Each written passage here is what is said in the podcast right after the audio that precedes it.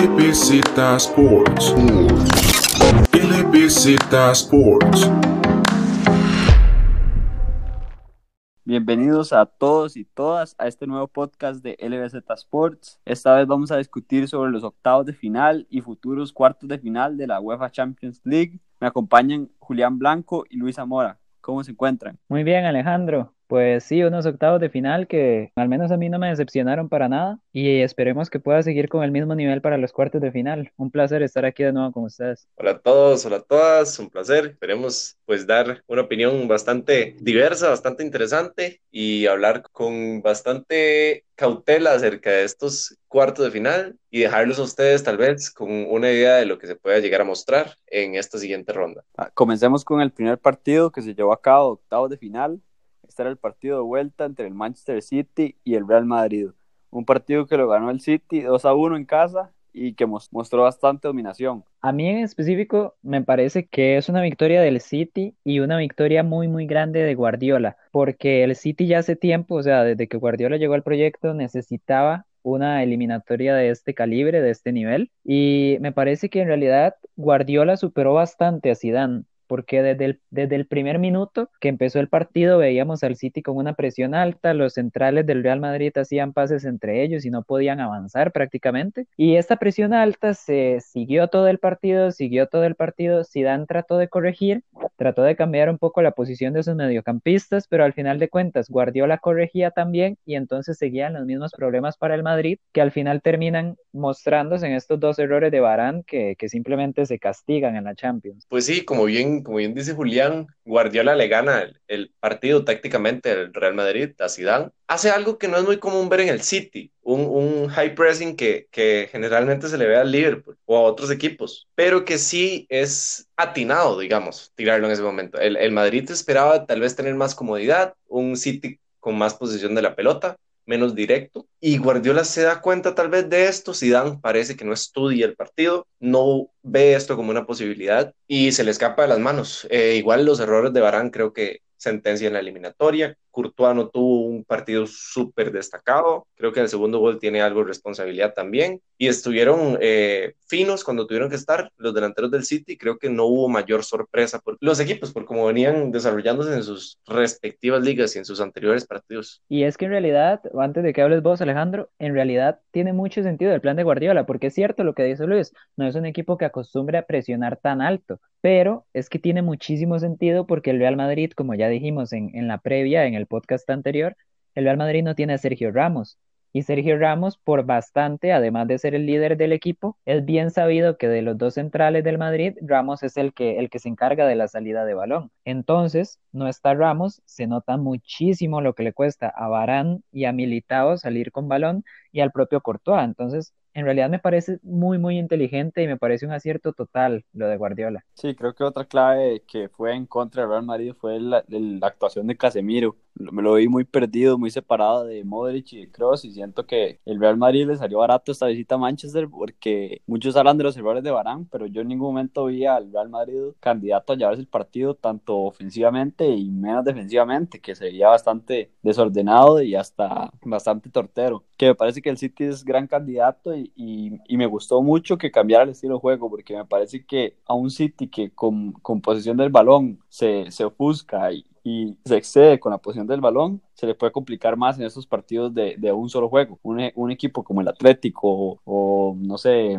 el Leipzig o el Atalanta le puede dar más de susto en partidos donde se apodera el balón, pero no es tan productivo en ataques. Este partido fue uno más versátil y fue bastante efectivo a la hora del arco rival. No, y justo era eso lo que quería acotar antes, Alejandro, que el City entra en un rol distinto al que nos tiene acostumbrados, no solo en, ligas, sino en las anteriores ediciones de Champions, porque el City generalmente es el equipo que con la pelota se siente cómodo y trata de hacer daño. Esta vez tuvo la pelota, tuvo el control del partido, pero siento que el City entra en un juego mucho más maduro y mucho más de control táctico, porque el City se da cuenta de los errores del Madrid y de la poca creación ofensiva y se aprovecha de eso en la salida del Madrid y le hace daño por ahí y no tiene necesariamente que desgastarse ni que desgastar al otro equipo. Simplemente juega el partido que tienen que hacer, cumplir y les alcanza para ganar el partido y para ganar la eliminatoria. Creo que está bastante bien planteado por Pep le gana por mucho la partida a Zidane y es merecido eh, la clasificación del, del City. Y yo tengo una pregunta para ustedes.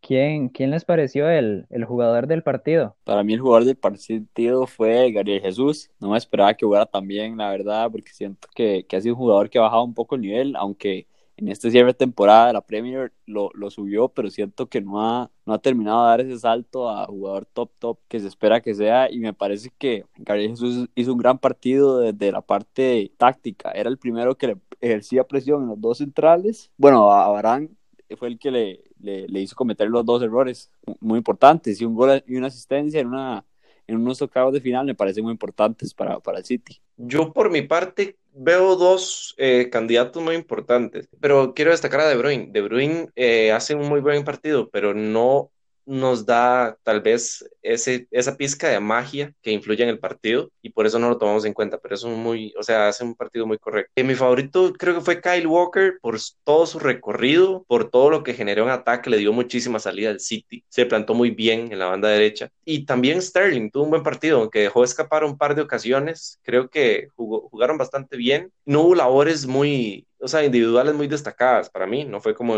como en otros partidos que sí la individualidad pesó bastante, pero siento que, que el juego en conjunto del City le benefició bastante a Walker y le benefició bastante a Raheem Sterling. Y de mi parte estoy de acuerdo con lo del colectivo, fue un partido más colectivo del City, por eso tenemos nuestras diferencias y e igual que Luis, para mí el jugador del partido fue Kyle Walker, pero sí me gustaría también eh, poner el punto sobre otro futbolista que no mencionaron y es Phil Foden. Jugó como falso 9, jugó como esa referencia, tratando de incomodar a los centrales, incomodó muchísimo a Casemiro en salida también, fue importante por ese lado. Y, y para tener la edad que tiene, el tipo de partido que está jugando, me parece que la temporada que está haciendo y específicamente la vuelta contra el Madrid que hizo Phil Foden también merece, merece ser reconocida. Sí, Julián, estoy de acuerdo en que Foden es un gran jugador y ya su corta edad creo que ha demostrado que es el jugador que debería de tratar de retener el City. Ya dejó ir a Jadon Sancho y Phil Foden es el futuro del City y es importante mantener ese futuro. ¿Qué les parece si seguimos con el siguiente partido de octavos de final, la Juventus contra el Olympique de Lyon. Lo único que le tuvo al León fui yo. De hecho, en el podcast anterior yo no di mi, mi veredicto. Yo no dije quién pasaba, me brincaron, pero di todo bien. Yo tenía fe en el Lyon, la verdad, lo, lo dije. No dije quién pasaba, pero le tenía fe también a la Juve. De hecho, lo puse como candidato si lograba pasar. El partido me dejó un buen sabor de boca porque la verdad es que cumplió mis expectativas. Una Juventus muy basada en el juego individual, Cristiano que marca dos goles, como era de esperarse, de Cristiano Ronaldo en, una fase importante de Champions League. Y un Dybala que esperaba muchísimo de él y que juega 15 minutos y sale lesionado. No hace muchísimo por el partido y sale sustituido por un canterano de la Juve. Muy mal el planteamiento de Sarri, no encontré forma ni, ni orden en lo que aspiraba la Juve, no encontré una Juve muy, muy tirada al ataque, le faltaba resto eh, y calidad a los jugadores. No sé, vi a, a Bernardeschi, a Alexandro, a Cuadrado tratando de tirar centros sin ningún centro que me acuerde. Fue bien dirigido a ningún jugador en los últimos 30 minutos.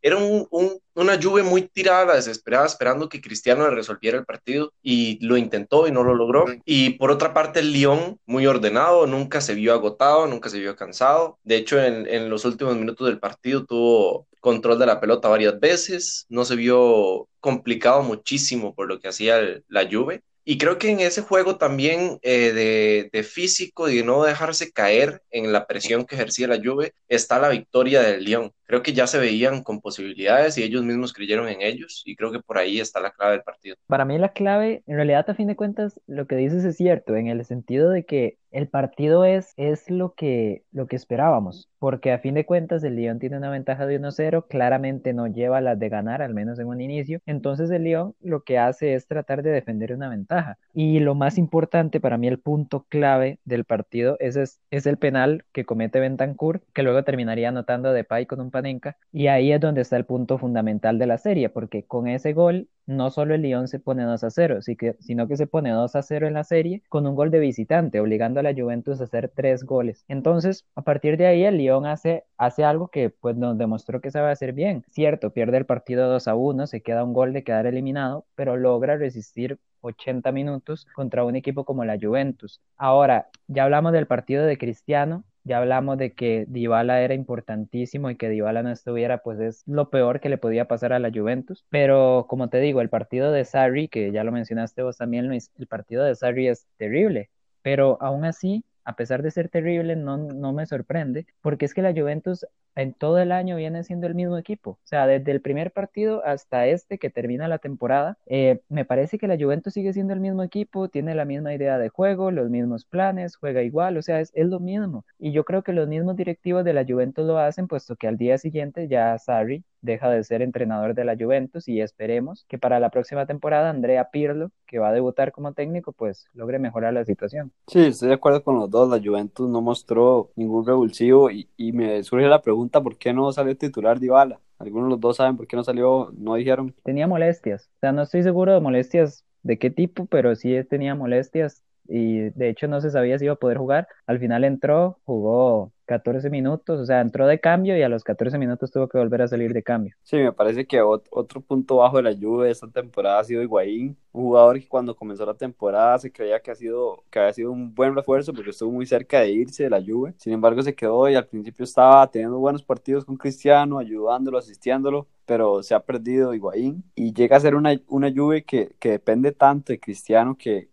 cuando uno ve el partido no tenía nadie más que, que hiciera hasta ni siquiera ni daño. No hay ninguno que encarara. En su tiempo Las Costa era más encarador. No, no tenía ningún revulsivo en la banca. Entonces siento que era una lluvia perdida y le doy gran parte de, la culpa, como ustedes, a Darby. Yo creo que es bastante claro que, que aquí Cristiano es el jugador del partido y por mucho, ¿no? Sí, sí, no hay discusión. Cristiano es deberíamos hacer un apartado para que Cristiano sea, o sea, no sea tomado en cuenta, porque creo que sí fue el jugador del partido. Y apartando a Cristiano, para ustedes, ¿quién fue el mejor? Complicado, la verdad, porque la Juventus me pareció mucho, como digo, me pareció mucho, mucho de lo mismo. Así que quitando a Cristiano, creo que me quedaría, qué complicado, porque Cuadrado y Alexandro pues cumplieron, crearon sus jugadas, pero tampoco fue el partido diferencial de alguno de ellos dos. Pjanic, por otra parte, más de lo mismo.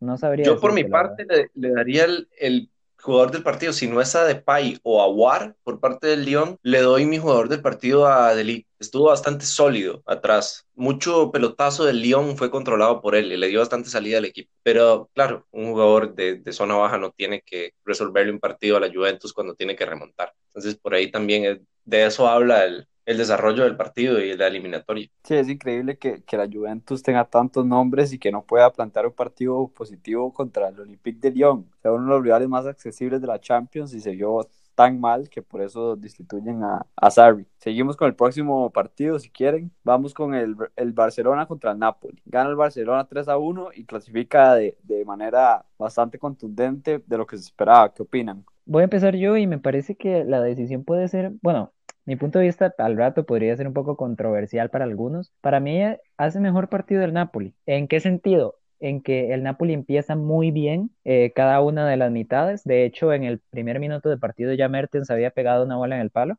Y estamos de acuerdo, el Barcelona encuentra el 1-0 en un tiro de esquina, cabezazo del Anglet, y el Barcelona la verdad es que ni siquiera lo merecía, simplemente se encontró en tiro de esquina, se encontró con la oportunidad y se puso 1-0.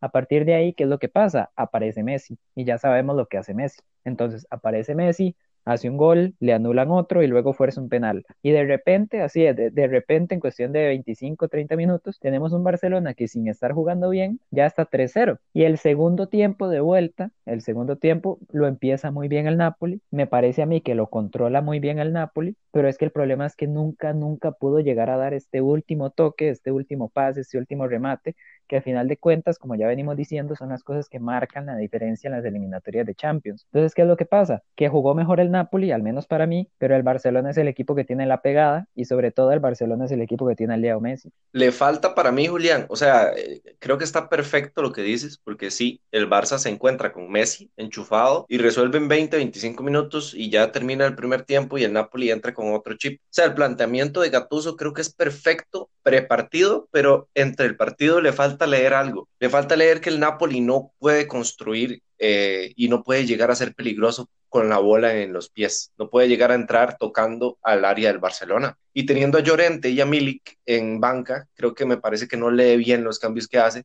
Mete más jugadores veloces y pequeños, habilidosos para tratar de, desequilibrar la defensa del Barcelona, que se paró bien. Eh, pues bastante sorpresivamente. Y no apuesta por el cabeceo, por el juego aéreo, por el pivoteo con Llorente, con Mili, con Culibali, con Manolas, con jugadores de este tirpe que pueden ofrecerle muchísimo más al Napoli y con un juego más directo que es creo por donde la Roma le hizo daño también al Napoli, eh, al, al Barça hace dos Champions que los deja fuera. Apuesta por eso Gatuso y tal vez hubiéramos tenido un partido un poco más entretenido en los últimos minutos, porque si bien es cierto, el Napoli domina, no es incisivo en ataque, creo que por ahí radica el, el problema del partido. Aún así creo que mucha madurez en el Barça para sacar la serie. Me esperaba un Barça más dubitativo y creo que resuelve Messi en 20 minutos y el Barça se da cuenta que no tiene que dejar que pase otra remontada más sale a jugar a lo que más sabe, a sostener la pelota cuando la tiene y cuando no tiene la pelota no se sentía tan incómodo como en otras eliminatorias. Sí, estoy de acuerdo, creo que Gattuso cometió bastantes errores y creo que se tardó, se tardó con los cambios, es increíble que meta Milik al minuto 80, siendo un gran centro delantero y un revulsivo, del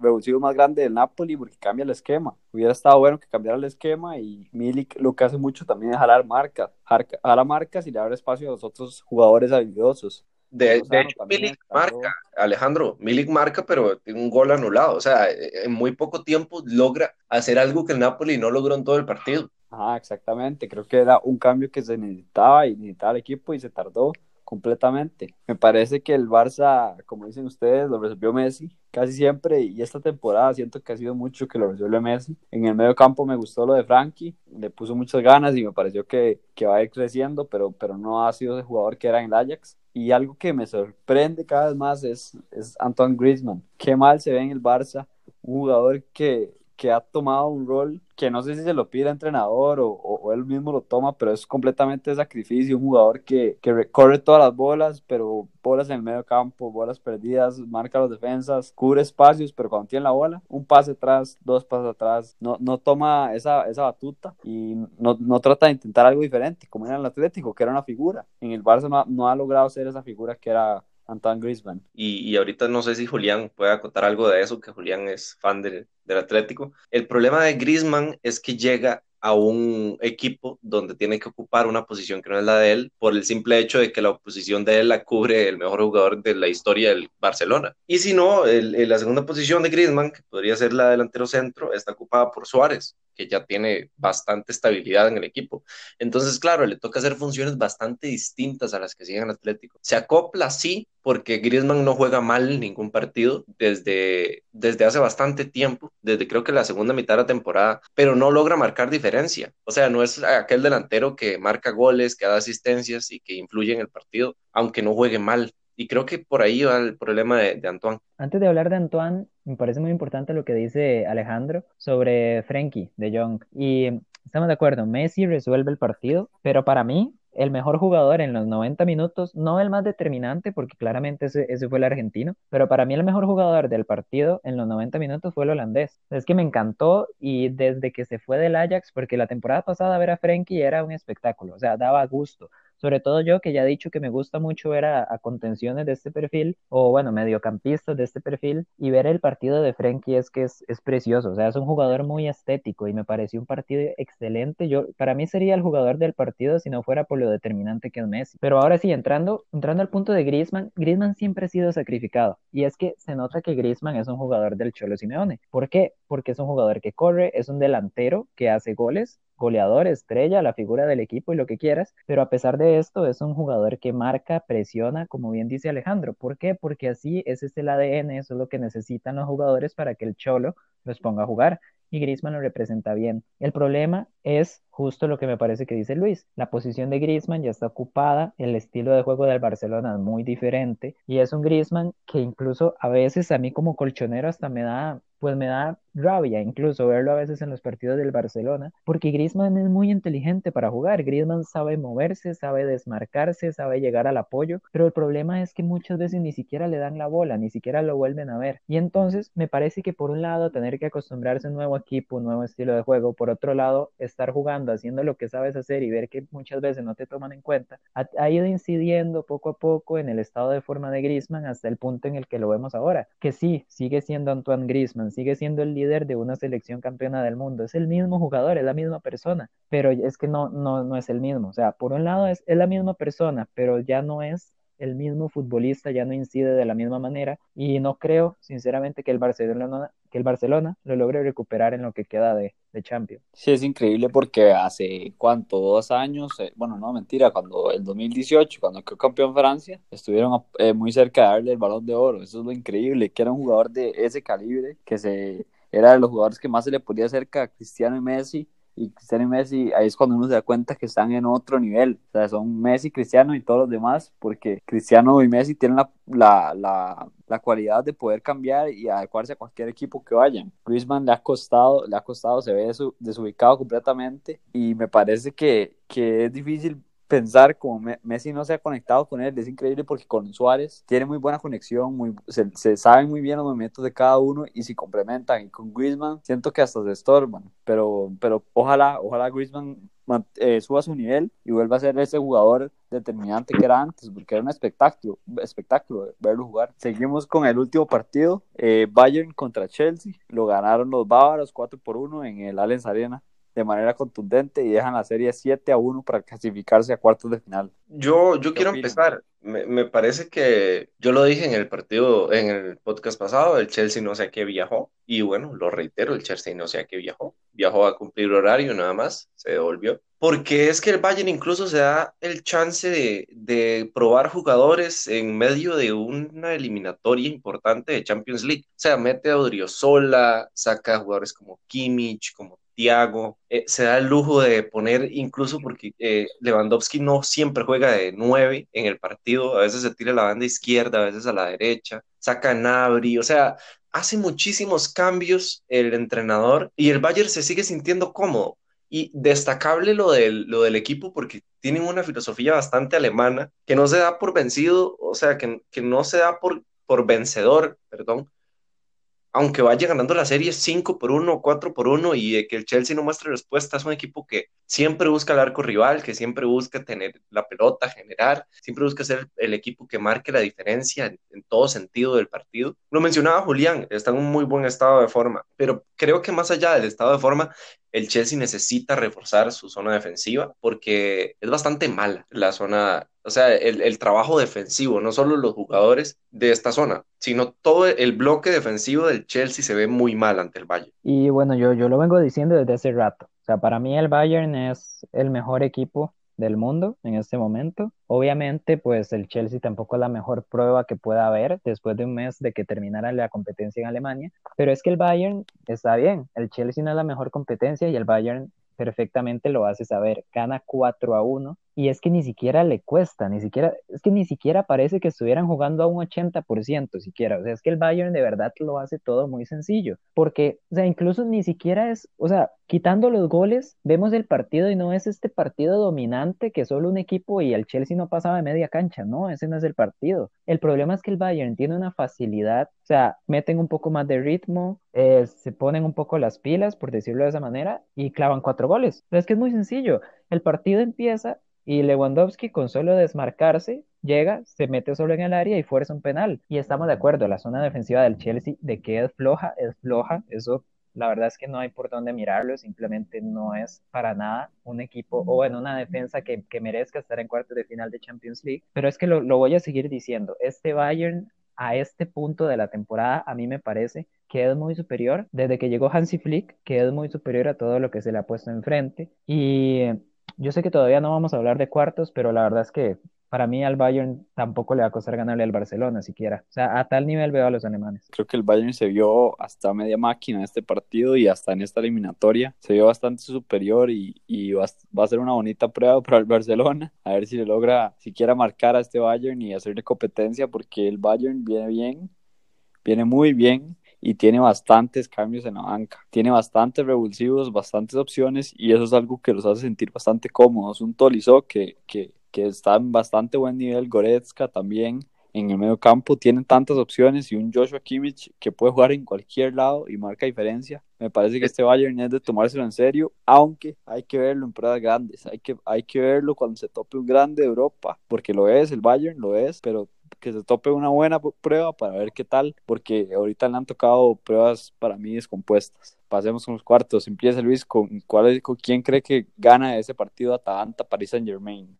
Está muy complicado. El París creo que tiene más experiencia, aunque no muchísima, porque es un equipo que está plagado de jugadores que ya han pasado por estos momentos. El Atalanta no tanto. Y por eso va a ser un choque interesante. El, Atalanta nos ofrece un poder ofensivo magnífico. Igual el París, la zona defensiva es la que me genera dudas en los dos equipos. Por un lado, Kimpembe viene asentándose bastante en la zona defensiva del París y por otro lado, nos encontramos a, un Atalanta que no tiene quizá referentes muy, muy marcados en defensa y eso habla de lo que se ha basado su juego. Eh, el equipo italiano, vamos a ver, creo que es de las apuestas más puestas en, en, en, la mira por todos los fanáticos de la Champions. Creo que muchísima gente le tiene ojo al Atalanta y quiere que pase, sabe de su poderío ofensivo, pero creo que la jerarquía del PSG que no es muchísima eh, comparada con cualquier otro equipo ganador de Champions, pero que sí es mucha comparado con un equipo que, que no se acerca al título en la liga italiana. Va a pesar un poco más, habría que ver este, qué tanto se arriesga ir el Atalanta al marco rival y qué tan bien está la defensiva del París, pero yo lo veo muy peleado, veo un partido incluso que se puede ir a tiempos extra con muchos goles. Esa es mi percepción, ojalá pase el Atalanta, a mí me gusta muchísimo y el París, bueno, pues ojalá Keylor tenga un gran partido, pero no me gusta para nada el París. Esperemos que pase el Atalanta y esperemos que sea un partido muy agradable y con muchos goles como pinta. Yo voy a decir dos cosas. Primero, me parece que va a ser el partido más atractivo de cuartos de final y segundo, que para mí eh, me parece que es el partido más difícil de predecir. ¿Y por qué? Ya lo dijimos en, en podcast, bueno, en off, en podcast anteriores. La Atalanta del estilo de juego se resume fácil. Es el típico estilo de juego de démonos golpes a ver quién pega más fuerte. Y ya lo habíamos dicho antes, y es que sí es. O sea, la Atalanta es, soy un equipo menor, por llamarlo de, de, alguna manera, pero soy un equipo que no tiene miedo, voy a ir a presionarte, voy a ir a... O sea, la defensa del Atalanta juega media cancha. O sea, ya esto es, representa bastante el estilo de juego que tienen. Vuelven a tener una muy buena temporada en Italia, cierran bastante bien la temporada pero hay un pero que es inmenso y es que el mejor jugador de los octavos de final para el Atalanta, Josip Ilicic, no va a estar. Y no va a estar por problemas personales. El club no quiso detallar qué problemas personales, ¿verdad? Por, por respeto al jugador, pero no va a estar Ilicic. Y ya Gasperini, Gasperini lo sabía desde hacía tiempo y por eso es que el Atalanta, cuando termina la temporada, empieza a poner mucho o a Pasalic o a Malinovs. Ambos son jugadores muy buenos, ambos son jugadores con mucho potencial de gol como Ilicic, pero no tienen el mismo rendimiento, no tienen la misma jerarquía que tiene el esloveno y me parece que por ahí puede llegar el punto débil para la Atalanta contra un París que cuidado porque también Mbappé y Verratti están en duda. Sí, yo creo que va a ser un partido bastante abierto, van a haber muchos goles, pero lo que pasa con la Atalanta es que es una montaña rusa, como puede tener muchos goles, puede encajar más y eso puede aprovecharlo bastante bien el Paris Saint Germain el Paris Saint Germain nunca le ha ganado a un equipo italiano en serie en, en Nueva Champions League, cuatro empates y dos derrotas, nunca le ha ganado a un equipo italiano y creo que el París, algo que todas las temporadas tienen en contra es, la historia, algo que les pesa, pero creo que esta es la temporada que el París puede dar ese salto, ser un equipo top de Europa y lo tiene que demostrar, tanta plata invertida, tantas figuras que tiene, ese es el partido para, para no solo, no solo ganarlo, para verse contundente y decir, dar un golpe sobre la mesa y decir, aquí está el París y va a competir con, con los mejores del mundo. Para mí, antes de, de, arriesgarnos con la predicción, hay, hay, una forma interesante de analizar el partido. Ya lo analizamos para bien, analicémoslo para mal. ¿Qué pasa si anda muy, poca muy poco efectivo la, la delantera del París? Y contrapongamos eso contra qué pasa si anda muy poco efectiva la delantera del Atalanta. ¿Quién creen que pase? O sea, si los dos andan pocos efectivos, creo que pasa el París. Ahí, ahí es donde quiero llegar. El, el París, línea por línea, pinta a ser un equipo más trabajado, un equipo más completo y que puede llegar a resolver eh, sin necesidad de apostar tanto a ser el equipo que más ofrezca en ataque. Entonces, por ahí un planteamiento del entrenador del París que no le permita muchísimo al Atalanta atacar y que sacrifique un poco su ofensiva puede llegar a ser eh, un partido no tan interesante como nos esperemos con tanto gol, un partido muy cerrado, pero un partido que llegue a resolver el París. Y creo que por ahí se puede cantar la serie. Me mojo yo primero, para mí pasa el París. Cuidado porque también es, es un tipo de partido que le gusta bastante a Thomas Tuchel y es que muchas veces hemos visto al París sacar uno o dos goles y ya después con los jugadores y la calidad que tiene, enfría el partido, como le dicen, empieza a tener el balón ahí, más tener la posesión y, se encargan de, matar el partido, dormir el partido de esta manera. Entonces tampoco lo vería como algo, algo tan inesperado. Sin embargo, yo me arriesgo y me arriesgo por la sorpresa. Para mí va, va a clasificar la Atalanta con y sin Ilicic, como sea. Para mí el potencial y como dice Luis, perfectamente puede no ser el día del Atalanta, pero es que ver a este equipo, o sea, simplemente el estilo de juego, el ritmo, la velocidad, o sea, el equipo que es la Atalanta se me hace imposible que no marque al menos un gol. Y a partir a mí me de encantaría. Ahí es que, a partir de ahí es que yo no los voy a poner en semifinales. Para mí pasan los italianos. Sentimentalmente, para mí el Atalanta yo lo quiero en la final, pero creo que siendo realista, eh, en, en la mayoría de escenarios que me pongo en la cabeza, el París tiene que clasificar. Yo me voy a ir por el lado de Julián, creo que el Atalanta va a dar la sorpresa. Me cuesta más creerlo sin Ilicic, porque creo que es un jugador que, que tiene mucho gol, mucha pegada y es bastante letal al ataque, pero creo que el Atalanta va a sorprender al París y lo va a sorprender con los cambios de ritmo. El París es un equipo que puede ser muy pasivo a veces y el Atalanta es todo lo contrario, es un equipo que casi nunca es pasivo y creo que en ese momento lo puede sorprender y puede llevarse la eliminatoria. Entonces me voy a ir con el Atalanta. Cambio, nos vamos al del Atlético. ¿Qué les parece? ¿Que quieren que empiece hablando del colchonero? Sí. Bueno, empiezo hablando del colchonero.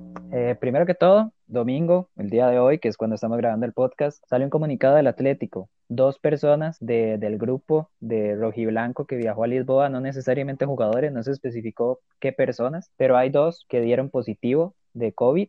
Así que pues el Atlético va a tener que pasar las pruebas médicas y, esperemos que todo pueda salir de la mejor manera, no solo por el Atlético, sino por la competición, ¿no? Que, que todo pueda salir según lo planeado. Ahora ya dejando de lado pues estos casos lastimosamente extradeportivos, mmm, el Leipzig, como ya dijimos con el Bayern en su momento, la temporada en Alemania terminó ya hace un mes, entonces tenemos bastante tiempo de no ver al Leipzig. Es un equipo que estoy seguro que ha jugado sus amistosos, debe haber jugado sus propios colectivos, ya sea con la cantera o con algunos otros equipos. Así que es un equipo que ritmo va a tener. El punto es que no va a tener este ritmo de competencia que sí ha tenido el Atlético en la liga. Y aquí va a llegar también una opinión bastante personal mía que para mí el Atlético es el equipo que mejor juega en España tras el parón, tal vez ahí ahí con el Sevilla, porque estamos de acuerdo, el Madrid gana todos los partidos hasta ser campeón, pero, pero el Atlético, o sea, el Madrid gana 1-0, gana con dudas, y en cambio el Atlético no gana todos los partidos, pero me parece que deja mucha mejor imagen tras el parón, me parece que el Cholo volvió a recuperar el, el buen nivel del Atlético, y hay un punto súper importante, y es que el Atlético viene de eliminar al favorito, que era el Liverpool. Entonces, si sumamos un poco de todo, la experiencia que tiene Simeone, la experiencia que tienen los jugadores, eh, las instancias en las que estamos e incluso el hecho de que sea partido único, me parece que todo beneficia al Atlético, no solo para clasificar a semifinales, sino para por fin lograr, lograr conseguir la orejona y por eso me arriesgo de una vez, ya di mi análisis, pero me arriesgo de una vez. Para mí va a pasar el Atlético, más allá de que el Leipzig sea también de mis equipos favoritos, porque es, es muy bonito verlos también, pero, pero no creo que se vaya a hacer su eliminatoria el juego del Leipzig es muy enérgico, porque eh, tanto en defensiva como en ofensiva es un equipo que le encantan eh, explotarse al máximo, explotar todas las capacidades que se tienen por arriba, por abajo, con pelota dominada, entrando contragolpe, eh, teniendo la posesión de la pelota. Es un equipo que explota muchísimas cualidades. Por eso siento que Timo Werner no le va a hacer tantísima falta al Leipzig. Eh, igual no siento que, que sean candidatos a la serie. Para mí, yo lo dije en el podcast anterior, para mí el Atlético de Madrid es el equipo favorito a ganar la Champions. Y si no es el favorito, está top 2, top 3. Y es por su constancia. Eh, si bien el, el, ya mencionaba Julián que Leipzig llega sin ritmo de competencia, tal vez el Atlético no, me parece que no ocupa competencia. Tiene la idea, el chip del cholo puesto en la cabeza tanto que cualquier partido que le toque afrontar eh, con cansancios y con, sin cansancio y demás, lo va a hacer bien porque es una disposición táctica que ya está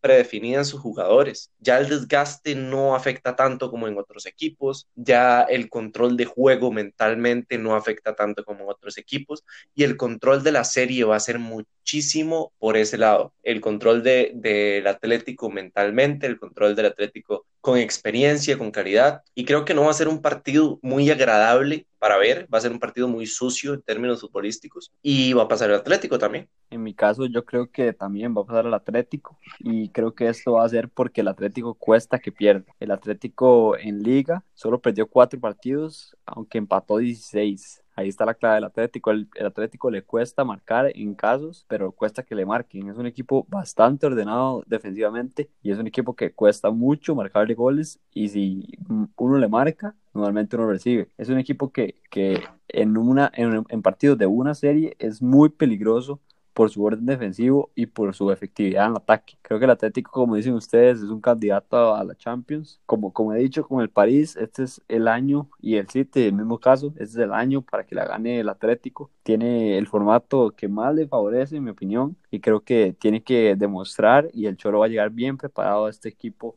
a este partido de Leipzig y los va a incomodar, los va a incomodar y, creo que se va a hallar el Atlético en un partido bastante cerrado. Pasemos ahora a la serie del, del Lyon, si les parece, la serie del Lyon y el City. La serie que a priori pareciera la más desequilibrada, ¿no? Porque ya veníamos diciendo, el mm. Lyon pues era como la cenicienta de los octavos de final, resulta que al final la cenicienta elimina al campeón de Italia, pero eso no cambia que siga siendo la cenicienta de los cuartos de final. Y me parece bastante claro, o sea, igual voy a empezar yo de nuevo, para mí va a pasar el Manchester City y para mí va a ser la eliminatoria, como, como pareciera ser ahora en la previa, pues para mí va a ser la eliminatoria más dispareja de cuartos. Para mí el City va a marcar unos dos goles, no va a tener problemas, va a manejar el partido y me parece que no va a sufrir mucho. El equipo de Guardiola está mil veces mejor trabajado que la Juventus de Sarri así que no va a tener estos problemas de tener que depender de, las individualidades. Y me parece que el Lyon, si bien puede dar su buen partido, puede competir a la perfección. Es un equipo que ya nos demostró que sabe atacar y que sabe defender, o sea, sabe adaptarse a las situaciones. Me parece que ya el Lyon, pues hasta aquí le va a llegar. O sea, ya hasta aquí llega su techo competitivo y, y aún así llegar a cuartos de final, meterse entre los ocho mejores equipos, equipos de Europa es, es, ya todo un éxito para un equipo como el Lyon. Creo que el, el Lyon no tiene mucho para, para dar, hacerle daño al City, aunque creo que es un partido que, que el City no le gusta. Y no le gusta porque al City siempre se lleva sorpresas con los equipos, equipos que parecen fáciles, como es el caso del Mónaco de Mbappé, que el Mónaco de Mbappé lo, lo sacó al City hace cuánto fue como tres años y le dio una, una, una gran sorpresa, pero creo que el City en este caso no, no lo va a sorprender el Lyon, creo que va a llegar a semifinales y creo que es por, por ese control que tiene Guardiola. En caso, creo que el, el único escenario que veo al City cayéndose es, es recibir un gol temprano, un gol temprano y que el Dion se, se encierre y que el City no, no, encuentre la llave, pero creo que el City tiene muchas variantes, muchos jugadores en ataque, muchos jugadores de stop, creo que eso va a marcar la diferencia en esta serie. Para mí la diferencia de este City con otros es la madurez de partido, o sea, de control de juego que tiene Guardiola ahora. O sea, antes, por supuesto, tenía muchísimo de esto, pero ahora entiende que el City no solo tiene que jugar a controlar el partido con el balón, ahora entiende que la disposición táctica del City también le da para hacer otras cosas. Tal vez es por los fichajes que haya hecho que el equipo se siente muchísimo más cómodo jugando sin pelota también, pero por ahí está la clave, creo que también, además de la eliminatoria con el Real, la eliminatoria con el,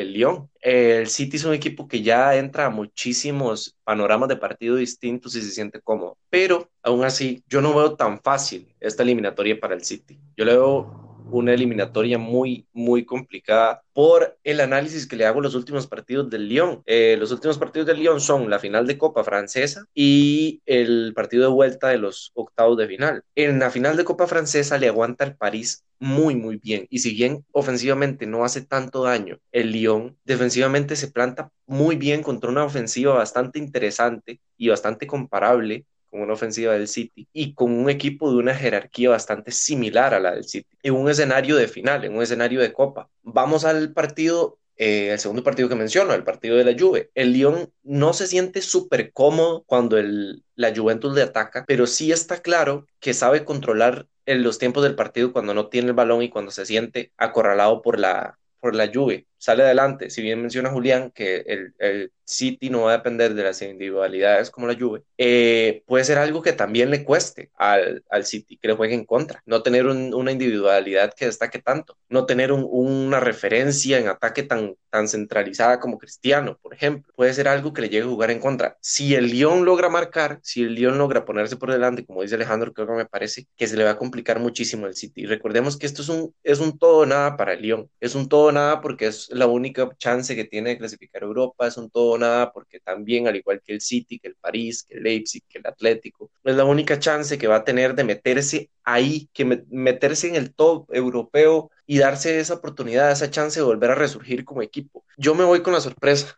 Para mí pasa el Lyon en esta serie. Y bueno, antes, antes de pasar a la última serie, me parece un paralelismo bastante interesante porque tenemos un City que ya en fase de grupos jugó contra el Atalanta y tenemos un París que está acostumbrado a jugar todo el año contra el Lyon. Y tenemos dos eliminatorias que son bastante comparables, o sea, tenemos dos equipos favoritos que tienen muchísima calidad, pero que les falta dar este gran golpe en Europa, como son el París y el City. Y por el otro lado tenemos a las dos sorpresas de la temporada, equipos que tal vez el espectador más común no conozca tanto, pero que así son equipos bastante atractivos como el Lyon y el Atalanta. Por un lado, al menos dos de nosotros vemos favorito al Atalanta y por el otro lado, dos de nosotros vemos favorito al City. Tal vez porque el City está un poco más trabajado, ¿no? O al menos porque el City está más acostumbrado a tener roces con los equipos de la Premier que tienen más nivel que los equipos de la Liga. Pero igual son dos partidos bastante bastante comparable, ¿no? Son dos series que incluso tienen como la misma tónica y la verdad es que sí, o sea, si por un lado vemos al Atalanta favorito, ¿por qué no poder ver al Lyon tampoco, verdad? Al menos dando una buena competencia.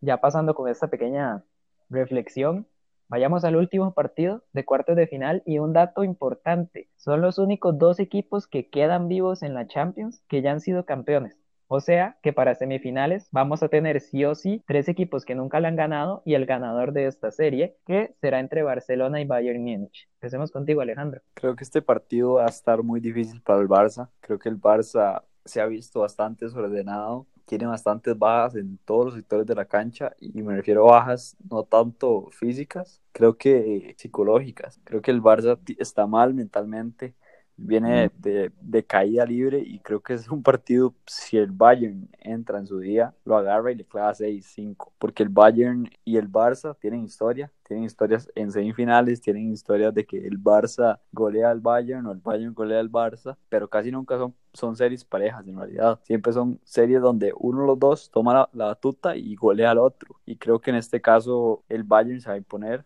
aunque no creo que sea por mucho creo que va a ser un, partido parejo. Creo que el Barça con, lo que tiene, y me refiero con lo que tiene con, Messi, va a poder marcarle al Bayern, le va a hacer pelea, pero creo que el Bayern va, va, va a sacarle eliminatoria porque es un equipo mejor en todos los aspectos, tácticamente, físicamente, no individualmente. Bueno, individualmente tiene más, más jugadores top que el Barça en este momento y a buen nivel, pero creo que el Bayern va a demostrar porque es uno de los candidatos al título. Yo creo que antes Julián, no me acuerdo en cuál partido dijo que era la serie más difícil de analizar. Para mí es esta. Vamos a ver, el Bayern llega como favorito, el Bayern llega de mejor forma. El Barça llega como un equipo débil mentalmente, como dice Alejandro, y llega tal vez con un equipo muy desarmado. Por eso es que me cuesta analizarlo. O sea, si, si logramos ver al Barça en su élite futbolística con estos jugadores, me parece que la pelea puede ser brutal por el partido. Pero ¿qué nos asegura también que el Bayern vaya a llegar con su mejor desempeño? Para mí cae mucho en, en el primero que marque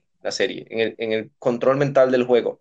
Porque si el Barça marca primero, se va a sentir capaz de ganar la serie. Si el Bayern marca primero, al Barça lo invade la, es que no sé cómo describirlo, pero puede ser un, sinfín de emociones que le recuerden a Liverpool, que le recuerden a Roma, que le recuerden eh, la desesperación de estar al borde de quedar eliminados de una fase tan importante, en un momento tan importante, no solo para el equipo, sino para jugadores clave. Y creo que por ahí eh, el Barça puede apelar a eso para sobreponerse. O sea, en caso de marcar primero, puede ser una serie muy interesante. Y, y si marca primero y si el que marca primero es Messi, se enciende el partido porque Messi anda encendido y puede decantar totalmente el, juego. Pero si nos vamos a lo, a lo que es más probable, que ocurra. El Bayern viene en mejor estado de forma, Lewandowski viene brutal, Nauri viene muy bien, Coutinho como variante entra bastante bien y si lo hace Perisic también, Goretzka, Tolisso, Thiago que ya se está despidiendo del Bayern, Kimmich que puede jugar en cualquier lugar, tiene más solidez defensiva. Entonces creo que es del Bayern la serie en un inicio, pero que no sería ninguna sorpresa para mí ver al Barça en la segunda ronda. Para mí pasa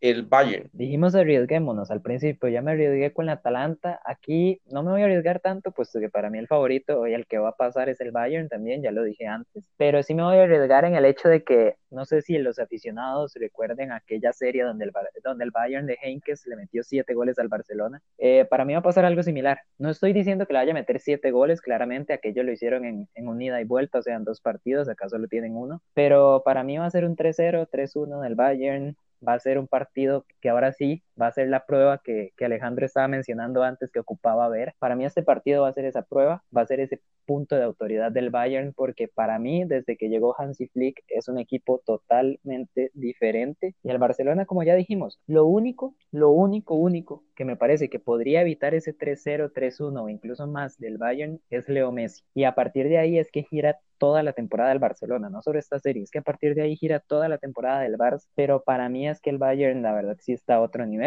la verdadera prueba, por llamarlo así, del Bayern va a llegar en semifinales, eventualmente contra un Manchester City, pero el, el Barcelona no creo que vaya a presentarle mayor problema a los bávaros y, y para mí va a pasar a, a, la semifinal los alemanes y cuidado porque de verdad siento que va a ser un, un, golpe bastante fuerte sobre la mesa. Un partido que va a estar bastante interesante, que va a ser de no perderse, dos grandes de Europa enfrentándose en cuartos de final y va a ser un gran platillo para ver en Champions League. Y aquí les dejamos nuestros favoritos, cuatro grandes partidos que no se pueden perder, gran, gran competencia, gran nivel como mencionas vos, Alejandro, sí, una gran variedad de platillos, de partidos muy importantes que se vienen. Esperemos que hayan sorpresas. Bueno, por lo menos espero yo. A mí me encantan las sorpresas en Europa.